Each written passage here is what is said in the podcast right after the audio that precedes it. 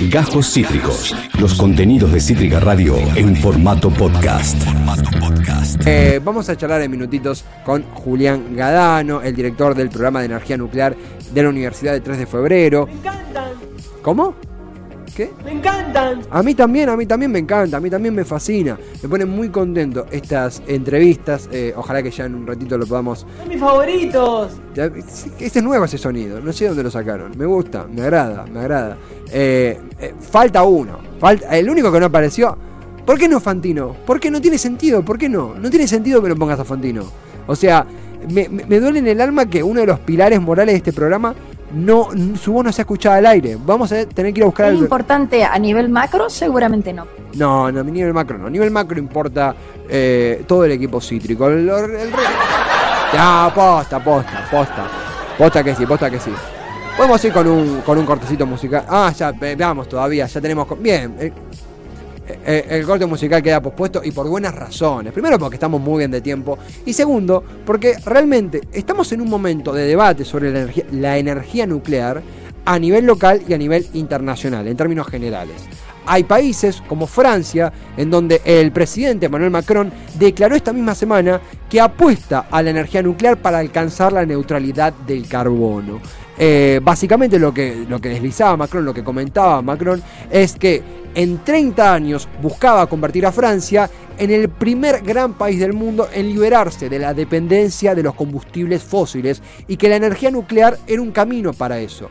¿Cómo es eso? Al mismo tiempo, en Alemania están fijando eh, un periodo de tiempo en el corto plazo para cerrar las centrales nucleares que, que aún tienen en pie y lograr para el 2022 un apagón nuclear. Hablamos de Alemania y no más de Francia y dos países eh, del llamado primer mundo. Al mismo tiempo, la empresa estatal Nucleoeléctrica Argentina firmó un contrato con la Corporación Nuclear Nacional China para que se desarrolle la Tucha 3 en nuestro país con perspectiva eh, a realizarse, eh, a comenzar a realizarse a fines del 2022 y con una inversión de 8 mil millones de dólares. Eh, la persona que nos está escuchando, que está del otro lado, hizo, realizó un intercambio, una entrevista muy piola, muy recomendada para el economista, donde dijo que la energía nuclear es necesaria y casi imprescindible en la lucha contra el calentamiento global, pero también no le esquivó la jeringa de hablar de los miedos que muchos percibimos y el desconocimiento también sobre la energía nuclear en sí, y hablar de los antecedentes como Chernobyl y Fukushima, que es lo primero que se nos viene a la cabeza cuando hablamos de energía nuclear, a los que no estamos en tema y tenemos más dudas que certezas. De esto y más vamos a hablar eh, ahora mismo con quien es director del programa de energía nuclear de la Universidad de 3 de Febrero, profesor en la Universidad de San Andrés y ex secretario de Energía Nuclear, Julián Gadano. Julián, acá Esteban Chiacho en Cítrica Radio. ¿Cómo te va? Buenas tardes. ¿Qué tal Esteban? Buenas tardes, ¿cómo estás? Muy bien, muy bien. Ya adelantándome, eh, apelando a tu paciencia porque son más incógnitas que, que certezas la- las que manejo, más curiosidad que conocimiento. Así que va a haber muchas preguntas tremendamente básicas. Eh, en un tema que te lo formulo ya como pregunta. Lo noto muy en boga a nivel local y a nivel internacional. ¿Estamos en un momento de cambio de paradigma en torno a cómo tomamos a la energía nuclear, eh, Julián? Sí, yo creo que sí, por supuesto hay que ser prudentes siempre eh, con todo cambio paradigmático, pero yo te diría si hacemos una historia de la energía nuclear, la energía nuclear tuvo Por favor. dos grandes, eh, me escuchan bien, ¿no? Sí, fuerte y claro, fuerte y claro. Bien, dos grandes, eh, digamos, llamé, perdón por usar el término en inglés, game changers, digamos, ¿no? Sí. Dos grandes impulsores. Sí. Uno eh, fue, por supuesto, digamos, este, la Guerra Fría. Digamos, la Guerra Fría fue un gran impulsor de la energía nuclear para fines pacíficos, o sea, además de la otra, pero porque los países querían, eh, corrían una carrera, digamos, las potencias y sus mundos subordinados por controlar esa energía que aparecía como infinita, eh, de fácil acceso, etc. En un contexto en el cual, eh, bueno, la, digamos, este, eh, eh, del otro lado estaban los combustibles fósiles, que siempre había que encontrarlos en el subsuelo, etc. Esta era menos dependiente de los combustibles. Ese fue el primer gran punto de crecimiento. El segundo fue la crisis de los precios del petróleo en el 73. Eso marcó un crecimiento exponencial de la inversión en energía nuclear en los Estados Unidos y por irradiación al resto del mundo. Y lo mismo, por supuesto, en el caso soviético y, y su área de influencia. Al mismo tiempo, la energía nuclear tuvo sus crisis y las crisis en general están vinculadas muy directamente con accidentes. El accidente de Three Mile Island, que fue un accidente dentro de todo menos relevante que, que los otros más conocidos en el 79 en Estados Unidos, pero implicó una crisis en el negocio nuclear eh, y, de- americano. Y después tenemos el de Chernóbil, que fue el más importante, eh, que implicó, por ejemplo, la salida de la energía nuclear de, de países como Italia, y el de Japón de Fukushima, del cual se cumplió hace poco una década, que marcó esto que vos marcabas recién, este, el- la decisión de, de Alemania no solo de no extender la vida a sus centrales en operación, sino de apagarlas, además. Bueno, y hoy estamos frente a un, lo que yo entiendo, y no solo yo, sino varios, entendemos como un tercer game changer, que es eh, el cambio climático. Porque para cumplir, digamos, con los objetivos de la Conferencia de las Partes, eh, de la COP21 de París de 2015, eh, bueno, el mundo no está cumpliendo y, y, por lo tanto muchos países, muchos liderazgos, sobre todo como dijiste en el mundo desarrollado occidental, digamos, porque de Oriente la energía nuclear nunca se fue, eh, están empezando a mirar la energía nuclear de vuelta porque están sintiendo que no llegan, digamos. Entonces, yo creo que acá estamos de nuevo ante un nuevo game changer que es eh, la necesidad imperiosa de, eh, de tener armas, de tener herramientas para mitigar el calentamiento global y sobre todo, digamos, eh, moderar y, si, y en la medida de lo posible disminuir la emisión de gases de efecto invernadero de manera tal de llegar a, a lo que se llama, digamos, el balance, el net zero, cuanto antes. Sin energía nuclear es muy difícil, esta es la realidad. En ese sentido, eh, Julián, algo que, que sucedió en el debate en redes sociales lo tomo con mucha cautela porque el debate en redes sociales es mucho más enflaquecido que un debate con data dura y con antecedentes y demás. Y, y no tiene cautela el debate. Totalmente, totalmente. Eh, algo que me sorprendió, eso sí, es que diferentes, pongámosle comunicadores, no solamente uno a veces lleva la, energía nuclear quizá por un lado más conservador, erróneamente, pero sí eh, progresistas que uno considera con cierta beta ambiental, dijeron como, che, este debate hay que darlo. Te pongo un ejemplo, ayer tuvimos eh, un mano a mano con eh, Federico Pellegrini, un militante de EcoHouse, que es un movimiento ambientalista bastante arraigado, él dijo, demos el debate por la energía nuclear, demos el debate por los puestos de trabajo, demos el debate por el desarrollo y demos el debate por la energía verde, energía renovable. Y a muchos que, de nuevo, estamos bastante enflaquecidos en el tema, de repente cuando nos dicen la energía nuclear es un puente para las energías verdes, nos dimos cuenta que nos perdimos un par de clases en el medio. En ese sentido, de- decime si lo voy entendiendo bien y por favor sumá y corregí todo lo que es necesario, entiendo que la energía nuclear da más certeza y seguridad de lo que creíamos, si es así, es, si es porque se ha avanzado en el tiempo, si es por lo- lo- los, los errores del pasado, digo, ya nos das un poco de contexto igual, y si, y qué tan, qué tan seguro, qué tan próximo, qué, balance haces de esa posibilidad, de esa transición, y cómo es que apareció, cómo surgió la energía nuclear como un puente a la energía verde, qué se ha aprendido, qué se ha aprendido en el camino para que se allanara el camino a la energía verde por, medio de la energía nuclear. Ya, eh, primero, eh, bueno, te voy a pedir que no, no me pongas a mí del lado conservador de la No, vida. me no, considero. no, no. Pero, Lejos, no, y además no so- yo pertenezco a, a un grupo de gente que siempre estuvo preocupado por el tema climático. Nunca Sí. dejó de haber, hay ONGs incluso vinculadas al tema climático que siempre defendieron la energía nuclear como parte de la solución. Dicho esto, es real lo que decís, que en general, por el gran público y por- por gran parte del mundo, era, bueno, no, esto es un problema, digamos. Es decir, eh, y- Claro.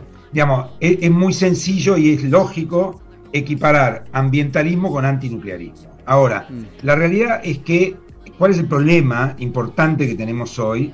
El- la próxima tragedia, digamos, el calentamiento global. Y el calentamiento glo- global no es solo una tragedia de, uy, cuánto calor hace, cuántas lluvias tenemos, o sea, de vivir en un mundo más incómodo. Es, es realmente pues una tragedia que implique que desaparezcan territorios completos, que países terminen en la pobreza, que cambien los cultivos, que haya más dificultades para alimentar a la población, es decir, que haya más pobreza. Es muy grave ¿sí? el tema del calentamiento global y es muy real, las balas están pegando muy cerca. ¿sí? La energía nuclear, digo, la- las causas del calentamiento, del calentamiento global son varias, pero básicamente se relacionan con la emisión de gases que aumentan el efecto invernadero en la Tierra. El efecto invernadero es bueno, en principio, porque permite que exista la vida. O sea, la Tierra es un invernadero, parte, digamos, de eh, los rayos que provienen del Sol, se quedan acá y eso permite que la temperatura de la Tierra haga posible la vida. Si los rayos escaparan, como en la Luna, no hay vida posible, por lo menos de manera natural. Ahora, El problema es que nos estamos pasando de mambo, para decirlo de alguna manera. Es decir, se, se están quedando se está quedando demasiado calor en la atmósfera. Claro. Y esto está alterando la vida en la Tierra. Y eso es básicamente por varios gases, pero sobre todo dos, ¿sí?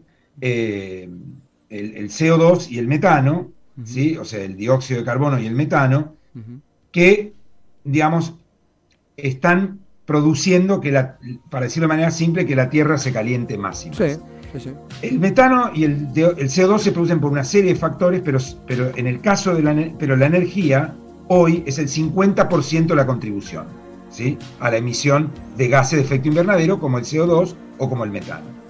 Entonces la energía es un, ya sea directamente o indirectamente a través del transporte, la energía es un elemento importantísimo. ¿Y por qué pasa lo que pasa en la, en la energía? Porque todavía se sigue usando para generar energía combustibles fósiles Claro. que los quemamos mediante un proceso físico que genera este, digamos, efecto secundario negativo.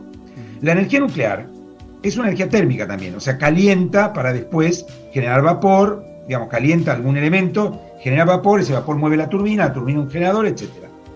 Pero el proceso por el cual se genera energía térmica no es un proceso químico, sino físico, la fisión nuclear. Eso no genera gases de efecto invernadero. O sea, la energía nuclear es limpia y siempre lo fue. Lo que pasa es que como la energía nuclear, bueno, los accidentes nos recuerdan que emite radiaciones ionizantes que son dañinas para eh, la vida orgánica, entonces eso genera reacciones contrarias. Ahora bien, esto es como el cuchillo, si me permitís. Un cuchillo puede ser usado para cortar carne, para operar una persona, o sea, para el bien, Sí. digamos, por lo menos a quienes nos gusta el asado, digamos, Sí. este, pero para cortar cualquier alimento, Sí. O para el malo, puede ser usado por alguien para cortarle la yugular a otro, digamos. Bueno, eso no, no es culpa del cuchillo. Con la energía nuclear pasa lo mismo. Es decir, la energía, la energía nuclear tiene usos como generador de energía, usos médicos, usos industriales que nos han permitido mejorar la vida, sin los cuales gran parte de nuestra vida cotidiana sería peor. ¿Sí? Ahora, también fue usada para dañar, digamos. Entonces esto siempre trae, eh, digamos, malos recuerdos. Ahora, ¿cuál es la ventaja de la energía nuclear si vos dejás eso de lado por un segundo? La energía nuclear no emite gas efecto invernadero y además es una energía de base, esto es, es una energía siempre disponible, ¿sí? Sí, sí, sí. sí. O por lo menos, digamos, no, no depende de factores exógenos como el viento o el sol. Entonces, cuanto más energía nuclear tengas en la base, más vas a tener energía de base que no emite gas efecto invernadero y más vas a poder reemplazar energía fósil de base. Es- es- eh, queda muy claro, eh, que- queda muy claro justamente pre- preparando la nota, eh, esto que vos mencionabas que está explicado de manera muy clara, está en sintonía con, de nuevo, no, no quiero ser repetitivo, pero lo que mencionó Macron eh, en, Francia, ¿verdad? Eh, eh, la emisión cero como perspectiva para el 2030. Eh, si alguien se está sumando ahora, es la verdad una charla interesantísima. Estoy aprendiendo, escuchando con, eh, con el director del programa de energía nuclear de la Universidad de 3 de, fe- de 3 de Febrero, Julián Gadano, bueno, es profesor en la San Andrés también, eh, fue secretario de energía nuclear. Eh, en ese sentido, Julián, lo que también, leyendo el Le Monde Diplomatique también, que de nuevo, un- una publicación que cualquiera diría tiende a ser más progre, pero tuvo una, una mirada bastante abierta, interesante e incorporadora con la energía nuclear, al menos en, lo que pude leer. Observaba, leía que se hablaba de las dos caras, ¿verdad? Muy cerquita Francia y al lado Alemania. Eh, ¿Por qué ocurre esto en, Alemania? ¿Por qué en un país que, bueno, con el liderazgo ya ha salido, ¿no? Pero con el liderazgo hasta hace muy poco de Angela Merkel, encara un apagón nuclear? Puede haber una marcha atrás. Por ahí la pregunta es muy banal, pero ¿alguno de los dos está equivocado entre Francia y Alemania? ¿O cómo crees que evolucionará esas dos diferencias entre dos naciones centrales de Europa respecto a la energía nuclear? Ya, yo creo que finalmente es un tema político. En el buen sentido lo digo, y en, y en un tema- en- en política, viste, no hay equivocados o acertados, sino que hay posiciones. Bien. Eh, Francia es el país más nuclear del mundo, en términos de cuánto impacta la energía nuclear en su generación eléctrica, más del 70%. Eh, Estados Unidos sería el segundo, digamos, en términos absolutos hay más generación en Estados Unidos porque su PBI es más grande, pero en términos del, del peso específico de la energía nuclear en la generación eléctrica, Francia es el país más nuclear del mundo. Y Francia tiene una industria nuclear, ¿sí? Una industria nuclear que sufrió mucho, muchísimo, eh, que implicó quiebras, despidos, etcétera, con eh, la crisis de Chernóbil y Fukushima, sobre todo. digo, deterioro de las cadenas de suministros, se alteró seriamente el, el panorama. Y Francia hoy lo que está haciendo es decir, bueno, hay dos temas, me parece que hay que analizar ahí en el caso francés. Por un lado, el tema climático. Francia está diciendo, Europa a veces eh, hace blackout nuclear, no solo Alemania, por supuesto Austria de antes, Italia, en parte España, pero nos compra energía nuclear a nosotros, Claro. ¿sí? Eh, y le compra gas a Rusia, que con todos los problemas que ello conlleva y obvios. Y, pero, digamos, ese es un tema, el tema climático, pero el otro tema es un tema de empleos. Es decir, Francia tiene una industria que genera muchos empleos, una industria nuclear muy importante. Y, y justamente el otro, el otro driver de la agenda importante es el tema de la empleabilidad. O sea, la, la economía, digamos, este nuevo ciclo de economía del, del capitalismo global, que yo, digamos, eh, por supuesto, en general veo positivamente, Ujú. aclarémoslo, eh, es un ciclo que tiene problemas de, empleati- de empleabilidad. ¿sí? A diferencia de la primera revolución industrial y de la segunda, digamos. Entonces, el tema, la energía nuclear, además de ser limpia, además de estar en la base, es eh, muy empleable, genera muchos empleos de calidad. Entonces, eh, bueno, Francia también está reivindicando eso, reconstruir las cadenas de suministro, etc. Entonces, Alemania tiene otra realidad. Alemania no tiene industria nuclear propia, la cerró hace muchos años, la tenía. De hecho, nuestros dos reactores de Atucha son de tecnología alemana. ¿sí? Pero vendió su industria nuclear, digamos, Siemens le vendió su, su división nuclear justamente a una empresa francesa. Y, y por lo tanto, Francia tiene menos intereses. En, no, hay un, no hay una coalición a favor de conservar esos empleos en Alemania.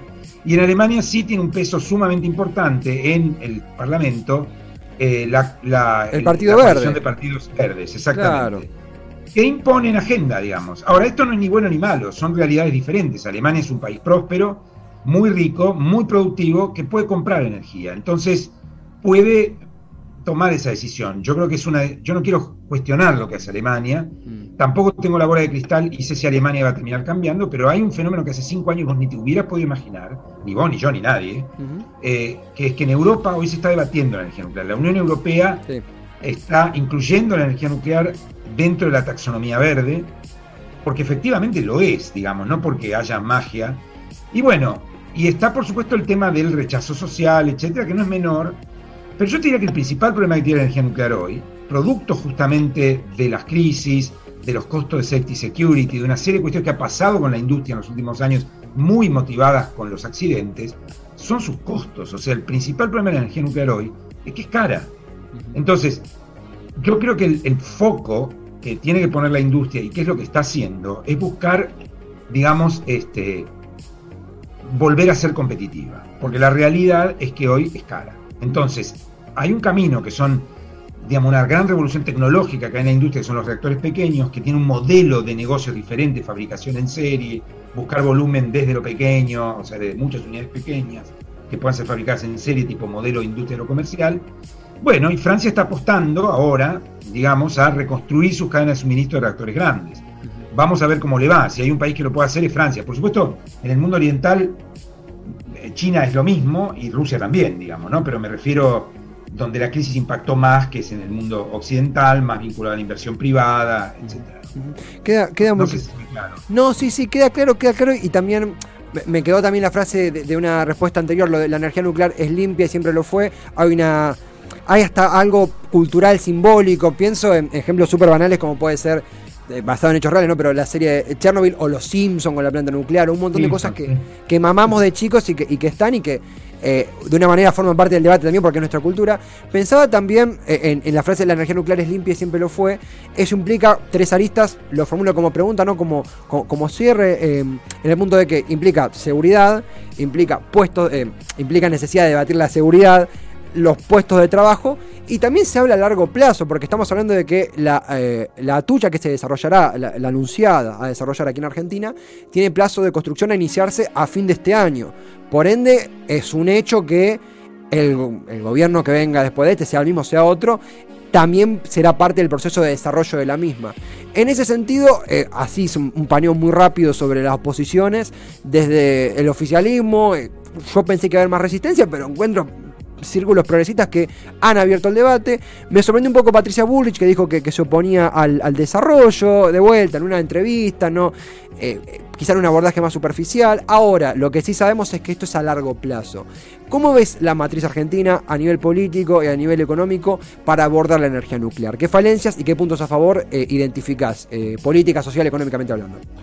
Bien, bueno, por supuesto yo creo que es bueno que nosotros mantengamos e incrementemos la proporción de, fuente nuclear de nuestra matriz, que hoy es desde la generación alrededor del 10% y sería bueno sostener eso, digamos, acompañar el crecimiento de la matriz, incluso incrementarlo. Mm. El tema es cómo. Eh, yo no, si, fue, si bien fue un impulsor, digamos, del contrato con China y, finalmente el contrato que han firmado comercial es el que nosotros redactamos, con algún cambio muy pequeño, pero es el que nosotros redactamos básicamente. Es decir, yo creo que yo he perdido el entusiasmo por ese modelo. Eh, y no es que lo perdí porque una mañana me levanté y lo perdí, sino porque el mundo en cinco años cambió mucho. Era, una cosa era 2014, cuando esto empezó, con el gobierno todavía de Cristina Kirchner, otra cosa era 2017, cuando nosotros eh, negociamos el contrato actual, y otra cosa es hoy, porque hoy hay otras opciones, y esas opciones son los reactores pequeños. Los reactores pequeños, que si bien todavía no hay reactores pequeños funcionando, pero nosotros tenemos un modelo desarrollándolo, que es el CAREM, ¿sí? son reactores que permiten un modelo de negocios diferente, me parece mejor para nuestro país. Atucha 3 implica tomar un préstamo, no es una inversión china, es un préstamo chino de 8 mil millones de dólares o, del 85% de eso en realidad. Implica tener que pagarlo ese préstamo. Es un, por supuesto es una buena negociación y el modelo chino es un muy buen modelo desde el punto de vista tecnológico, pero implica endeudar al Tesoro Nacional, porque NASA, Nuclearética Argentina, no tiene la capacidad de endeudarse por sí sola por ese monto, implica endeudar al Tesoro Nacional por 20 años en, bueno, 8 mil millones de dólares más los intereses, más los seguros, todo eso lo lleva a 13 mil millones de dólares.